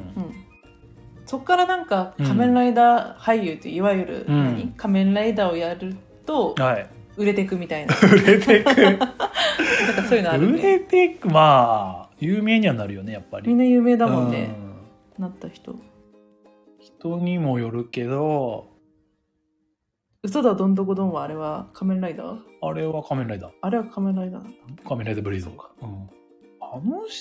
人でもツイッターはやってたの見かけた気がする、あそうなんうだん、多分なんかやってるでしょうんあブレイズですね、うんあボハセシケさん、得意ではない、丸、明るくない。これは、えっ、と、明るくないだから、好きだけど、うん詳しくはないよってことなんじゃないあ、全然我々も、あもうそうなんで、本当に。ね。ね浅い話しかしてな い特に私うん大ちゃんさんはやっぱりブレードってね、うん、どんどこどんは有名なんで。うん、それか知らない知らない、うんまあ、僕が一番好きなのは、うんファイズなんですけどね。仮面ライダーファイズっていうのが、そうそうそうそうあの、イッサがね、うん主題歌歌ってますけど。よくわかんな、うん。覚えてんな私半田、半田健とわかる聞いたことあるかも主役の人だったんだけど、うんあのー仮面ライダーの後は、なんだっけなんか団地が好きでみたいなほうタモリクラブ出たりとかへえ昭和歌謡うんが好きで、はあそれの話をうーんす個る性派じゃするんみたいなうん人になってたけど、うん、そう「スタンディンバーイ」ってねファイズはうんか、っこいいんですよ。そうなんだあのーライダー的にも好きだし、うん話がねうんとにかくどす黒くて、どす黒いねそうなのそう2号ライダー的な存在で、うん草加っていうキャラがいるんだけど、うんそいつがまあ下手な敵キャラよりねうん、なんか腹黒キャラでねへえすごいんですよ草加っつってね、うんそう草加が深いすぎ るみんなみんななんか草がーっつってそう半田さんそう渋いんですよね守備がねそんなすごいんうだん草加さんこれはねうんリアタイで一回見た後、うんまた東映チャンネルで見直 した見直 したあと小説も買ったしあすごい めっちゃハマっとるやそう、んファイズ大好きなんですうん仮面ライダーあんまりしっかり見たことなくて、うんやっぱ話が難しくて難しいああのちっちゃい時あー、確かにね。でクーガもね、うんなんかその投資で見なくてやっぱ合間ちょっとずつかいつまで見たから余計に分からなくなっちゃっそうすてねちょっと仮面ライダーってあー話難しいんだなって思っちゃったんですけどあのー甥っ子の影響でうん。あれはしっかり見たんですよ仮面ライダーのあれうん。あ、甥っ子の影響そう甥っ子の影響そうするでと結構新しい方新しい。うんあのボトル振るやつ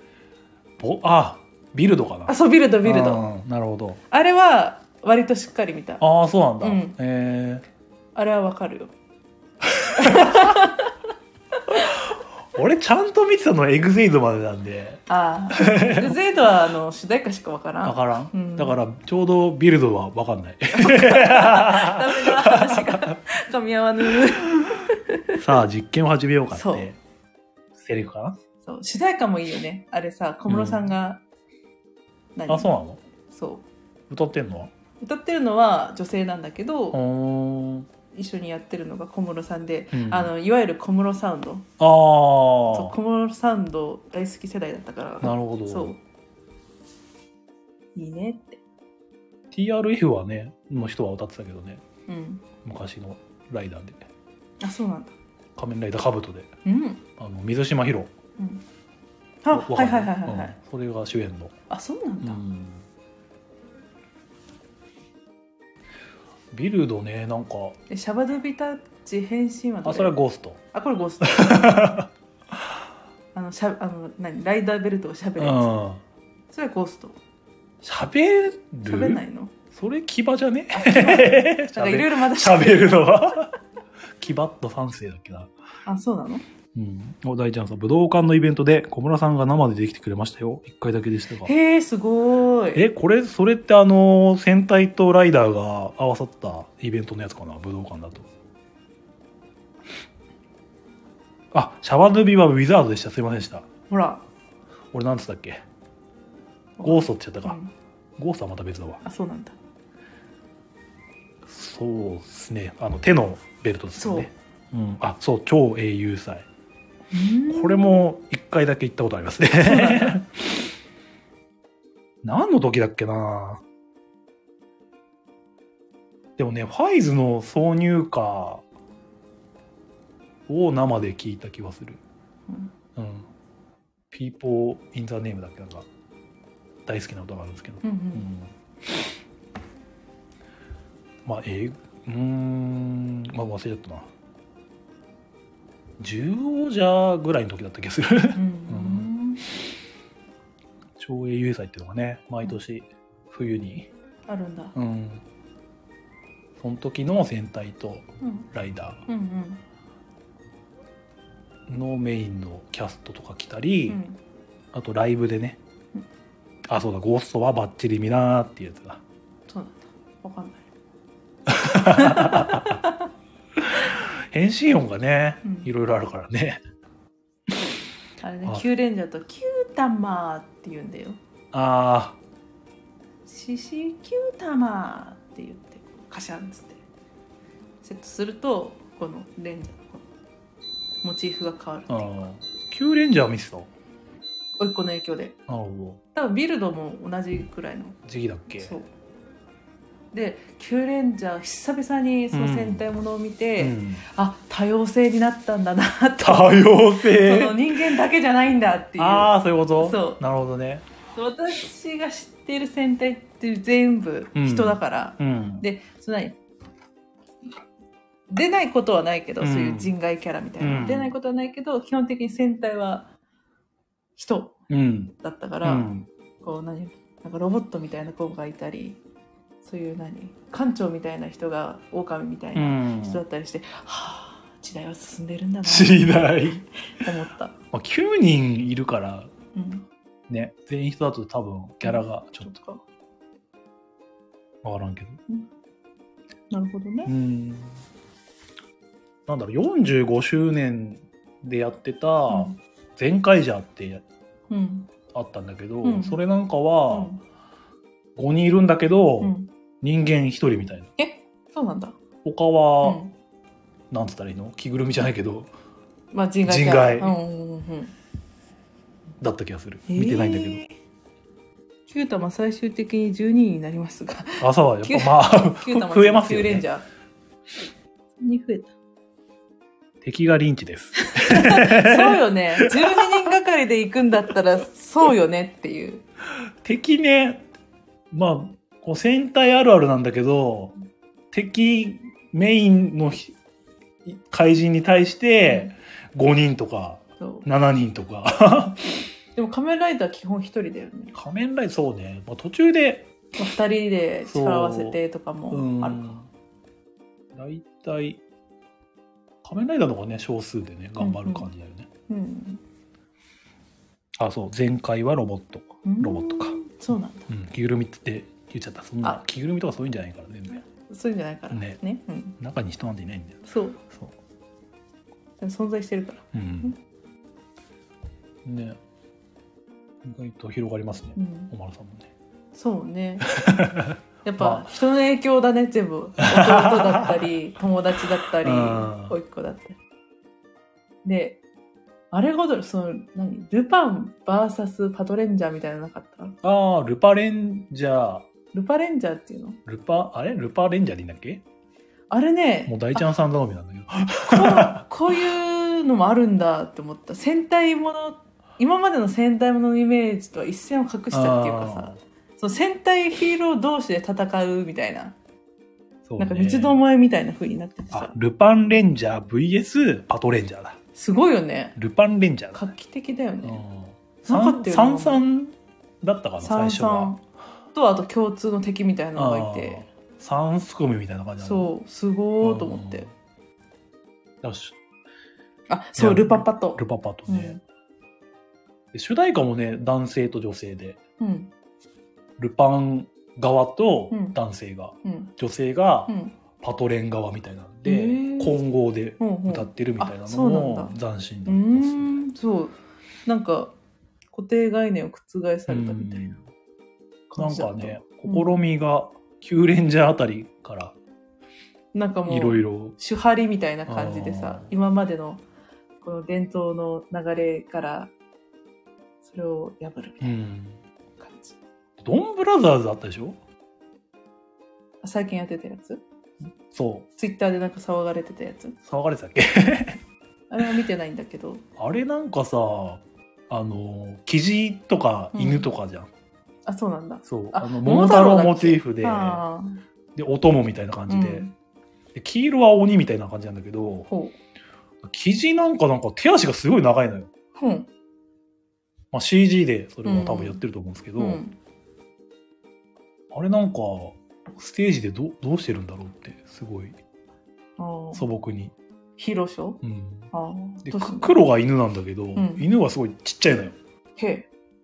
子供やんねえと無理じゃねえみたいな。そうなん だ。そういう感じなんだ。そう。そう体体型が、うん。あ、CG が2人そうなんだよね。へえ。だからあのー東京ドームの G ロストって場所 で、ああ、知ってるよ、シアタージーは。 そうそう友達がよく通う。ステージイベントうがん。 あるんだけど、そこどうしてたんだろうなと思って。えー、どうしてたんだろうね。うんあ、お、ショーでは何食わぬ顔で、 普通のスーツで出てきます、やっぱ り。そうなんだ。じゃないと無理だもんな、あそうよれ。ね。何の言い訳もなし。もうみんなあれなんだね。大人は、うんあの、冊子みたいあなあ、そうよね。うん 感じで、子供は気にせずうん楽しむみたいな感じなのかなるほどね。そうじゃん。なるほど。よかった。そうだったんですねう。んまずいもう残り10分ですよ。 10分ですか。 まあ2時間ぐらいで考えてたけど。うん。でも半分ね、戦隊もの。特撮系で。うん。まあ一回したかったんで。うん。いいんじゃないまあ、あんまり深くは言えないんですけど、ねうん表面だけしか、うんこの触りっていうかうね、ん、この触って感じの。歌だけはねうん聞いたんでねすごい、うんいえいえ大蛇さんありがとうございますいろいあろりが教とうえごてくざれましています。教えてくれて ありがとうございました。全然うろ覚えのそう知識で喋ってるから、ねありがたかったです。うん他の人がどう思ってんだこれみたいな感じなんですけどねあ次はボードゲームの話なるほど大蛇さんなんか好きなゲームとか気になるもんな自己紹介だとボードゲームの話まではしてないか TRPG はやってたみたいな話うですねん。そういう人もやっぱり多いよね、 TRPG ちょっと興味があるんですけどうね。んあまだ自己紹介の後半がね残ってるなるほど。うんした方がいいですかね、自己 紹自己介。紹介ね別になでもまあちゃんラジオするからにはした方がとかう。んあの金さんってうん。始めたでしょはい。あのめちゃめちゃしっかりしてたんでそうだね。もう膝から崩れ落ちたからね聞いた瞬 間こちゃんとしすぎててびっもうこれこれがこれがこれこそが。これらこれがラジオかみたいな、ううん。ん、ね、なんかそういうの聞いてしまうと、このいかに我々がぐだついているかっていうね。うん行きやば、行き当たりばったりでね。やってるかっていうのがね、ねちょっと如実に分かってしまうのでね。まあそんな堅苦しくもしすぎないようにしなくていいかなと思ったんで、ちょっと反省うん部屋に行くぐらいがちょうどいいね。金さん声が渋いそうなんだよね、いい声の人はいいですすね。本当本当それうん。みんないいね。声がラジオやってる 人そうねそう、やりたい。マジモリさんもねなんか低いトーンでうん。いい感じの声だし白駒さんもねいい声だよね、そうだね。うん、でこの防波堤式さんもラジオ最近やられ始めてるんだけど、うん。うんまあ、女性の方なんですけどねあ、そうなんでとっすてね。も聞きやすい声で、あ、そうなん。うん、いいなアそういうブ聞きやアすい声ブストラクトの話をうん。するっていうすごい。うんとまるさんだったら、うん。マンカラのゲームのうん。話だけをするラジオみたいあ、そういう こと。なそ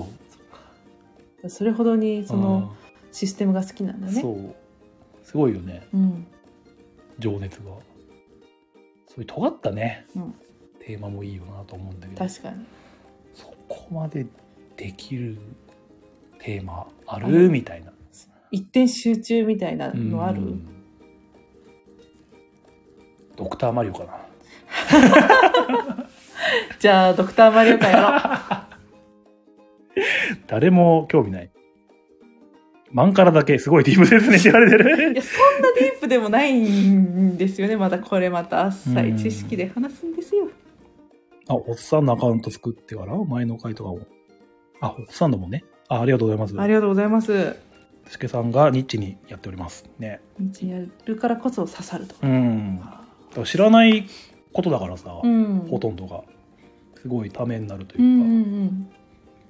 おえーっと思いながらき 聞いてます。 うん。なるほどあ、漫画の話聞きたい。人に聞かせるほど なんかでも、なんだろう、漫画が好きっていうか、漫画テーマのゲームが好きなんだよね。そうだね。ボードゲーム。ムのあの、クルセイダーズとか、そうファイブトライブスとか、トライアンズとか、う、うんん、いいよねっていう。毒まりのみのラジオ、斬新。 何分持つかみたいなチャレンジ企画だけどね。 謎の。えーそれが許されるんだら私スーパーマリオ RPG の話ずっとしてた い。それならいける。つらないけど。1時間はできると思う。すい。ごい自信。うん、あれ大好きだったから。そっか。うんまあ、そういうのはね、他のラジオとかで、うんドミニオンとか、うんテラミスティカとかはいの特集会とかは、うんうんその分かるからうん面白いですごい、うん聞いてて、ね、白黒ゲームボーイ版から始めましょうあれは死ぬほど見づらいんでね本当に本当見づらい。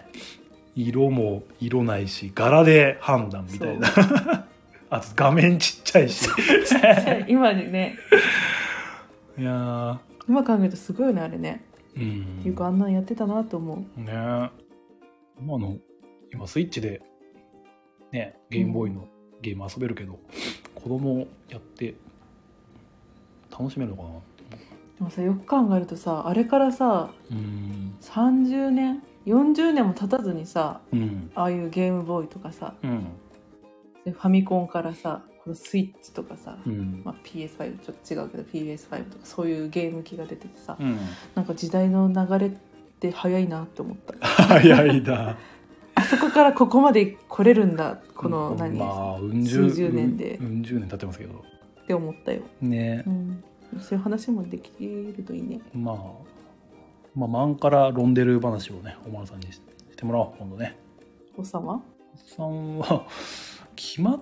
た好きなゲームってなかなか取り手難しいか取り手は怖い よ取り手のこと下手に話すのは怖いでしょあそうな多んだ分そうなんだ警察がいっぱいそっか続々と、うんピリーお白駒さんクオースのガチ対戦攻略コースですクオースってファミコンであったうん白駒さんも好きなゲあそーうムなんだらしいんですけど、うんうんガチ対戦攻略ってどういうことあこ2人でガチ対戦してってことそれかもう攻略方法を話すってこと攻略とかある のあるのかな大ちゃんさん、取り手パトレー ジャーが実行を行使 する。ね、やばいっすよね。まあ、取り手好きなんですけどね。まずいよほらああと1。分ちょっとしかな一いそうですね、そろそろ締めないといけません。そうねじゃあ今日来てくれた皆さんありがとうございました。ありがとうございましたまたね、今んとこ2週連続土曜日やったんですけど、ちょっとまあ不定期だとは思うんですけど、またうんやったら来てくれたらありがたいです。はいありがとうございます。お疲れ様です。ありがとうございましたじゃあ、こんな感じで。はい。いつもね、締めくだるんよね、我 々。ゲーム会から伝統的にねそうですね、 ぐだるのはそうだね。